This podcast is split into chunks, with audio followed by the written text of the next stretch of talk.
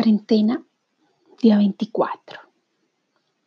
Lunes 30 de marzo. Un día a la vez. Después de una noche extraña, porque antes de dormir, ayer, escuché a un maestro hindú, a Sadhguru. Y este maestro de yoga que me gusta escuchar con sus enseñanzas, algunas veces en YouTube, hablaba de cómo los iniciados yogis se despiertan normalmente a las 3 y 40 de la mañana. Porque normalmente 20 eh, minutos antes del amanecer o 20 minutos antes del atardecer, eh, comienzan a prepararse en sus prácticas yoga. Claro, siguiendo seguramente todos ellos una rutina eh, de tiempos eh, para dormir, de alimentación, de ejercicios, de meditación, seguramente viviendo de una manera muy lejana del mundo occidental. Y por eso para mí es un poco difícil, sobre todo aquí en Italia, porque lo admito, a mí me encanta levantarme tarde, como Shakira. Bueno, eso decía ella cuando antes de ser mamá. Ahora no sé eh, cómo lo está haciendo, no sé cómo lo está viviendo en este momento. Pero volviendo anoche, o a la madrugada mejor, pues antes de ir a dormir, mi mente creó o algo más, no lo sé en este momento, si fue lo que, lo que escuché antes de ir a dormir o algo que sucedió mientras estaba durmiendo. Pero a las 3 y 20 algo me despertó y estuve mentalmente activa. Creo, yo creo que un buen rato. No vi el reloj después porque si no después no podía concebir el sueño y cada vez que me despierta esta mente activa trato de no abrir los ojos sobre todo, porque, pues bueno, se me puede volver después insomnio y ahí sí que no sigo durmiendo. Pero la cuestión aquí es, me desperté por algún código que se quedó en mi inconsciente después de lo que el maestro Sadhguru dijo del despertarse a las 3 y 40? ¿O algo más me despertó en ese momento? Como en tiempos pasados ya me ha sucedido y lo tengo muy claro. Porque personas con una fuerza psíquica muy, pero muy intensa a veces me despiertan en horas de la madrugada, cuando en otras partes del mundo esas personas aún están despiertas o, son personas que están aquí en este horario o en este horario mm, de Italia, pero están con insomnio. Y bueno, ya me ha pasado generalmente con pacientes con los que estoy haciendo tratamientos de cristales o de algo más profundo, pues que se conectan muchísimo en horarios que no es tan bonito. Y lo sé, de verdad, no es tan bonito eh, ser despertada a la madrugada porque alguien nos está pensando telepáticamente. Pero lamentablemente llevo muchos años eh, descubriendo que la telepatía no es tan chévere cuando dormimos en las noches. En otros casos, puede suceder también, puede ser otra posibilidad, que el cuerpo físico nos esté comunicando algo y por ello nos despertamos. De pronto porque hemos comido algo pesado antes de dormir o porque sí, efectivamente la digestión ha tenido dificultad, la digestión de nuestros alimentos en la noche o porque de pronto hay necesidades fisiológicas que hacen que nos despertemos. Y bueno, tal vez gracias a ese insomnio, luego hubo sueños que me dejaron unos mensajes maravillosos. Y ayer pregunté a mis maestros, ¿qué, qué mensaje puedo transmitir en estos tiempos? ¿Qué mensaje novedoso, eh, sobre todo importante, sobre el uso de los cristales como medicina en estos momentos de cuarentena?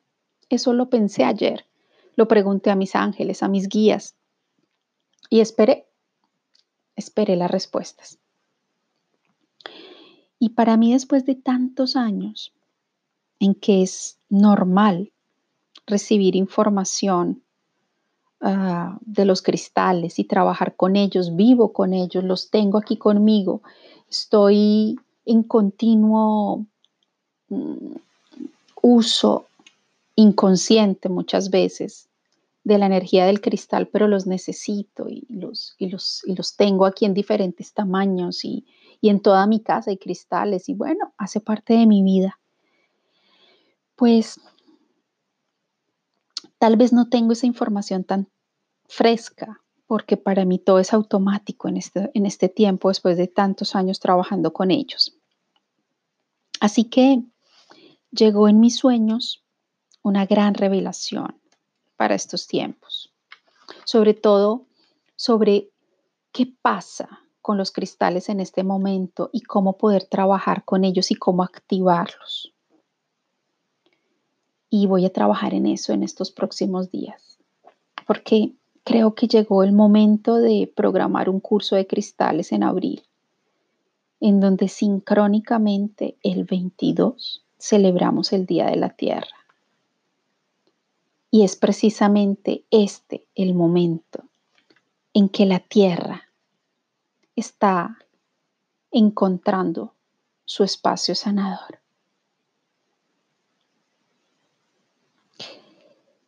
Y gracias a la tecnología, ahora podemos compartir nuestros monólogos en audios que los demás pueden escuchar enviamos nuestros, nuestros mm, sensaciones o reflexiones en esos audios que compartimos con la tecnología de WhatsApp.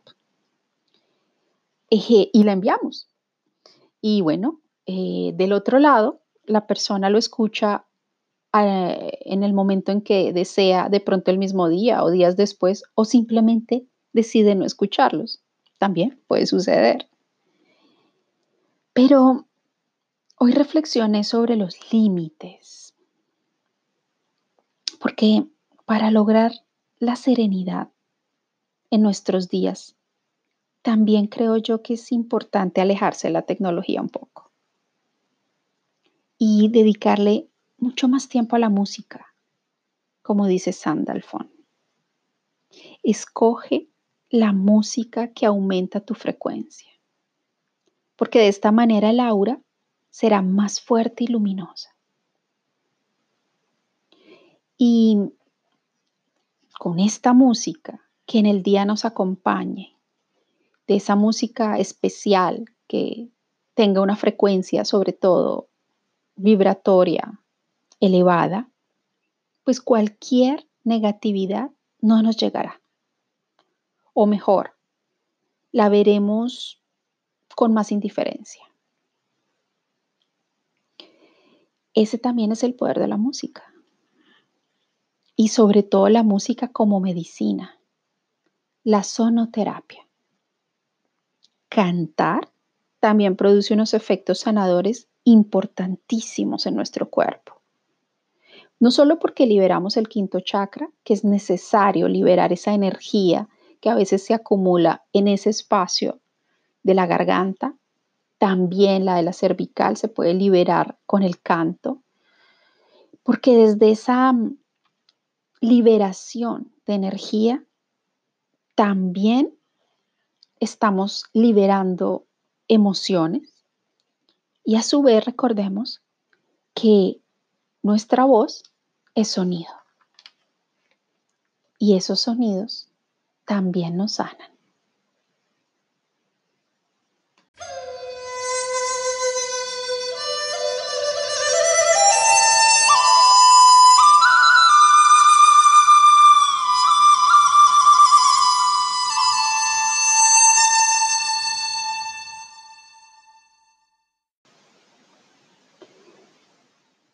Los mensajes de hoy quise complementarlos con alguna investigación que quiero compartirte.